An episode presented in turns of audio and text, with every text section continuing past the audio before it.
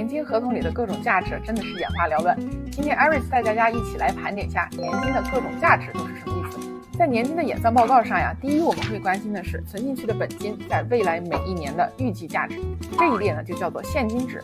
不同的公司啊可能会用不同的名称，比如 accumulation value、account value 等等。这一列数字啊理论上是，如果您决定把钱从年金里都取出来，可以取的金额。但是如果您的年金还在锁定期 surrender period，那么在交了 surrender charge 之后，剩下的钱才是您能拿到手的钱。这一列呢通常就叫做 cash surrender value。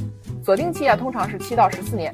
如果您仔细观察，在过了锁定期之后，accumulation value 就和 surrender value 是一样的价值了。这里啊，再稍微讲一下市场价格调整 （market value adjustment） 这个概念。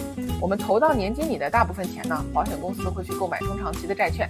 如果我们要在锁定期之内取钱的话，通常债券还没有到期，那么保险公司啊，此时出售债券的话，债券的价格可能会比购买价更高，也可能更低。所以，我们拿到手的钱啊，也会受 MVA 的影响。大家应该都明白，如果债券利率上升，债券的价格就会下降，反之亦然。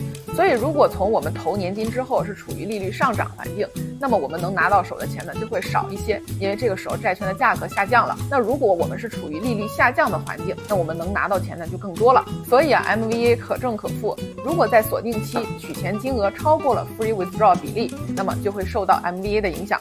那不同公司的产品呢，可能还会有其他的情况会受 MBA 的影响，大家可以仔细阅读合同确认。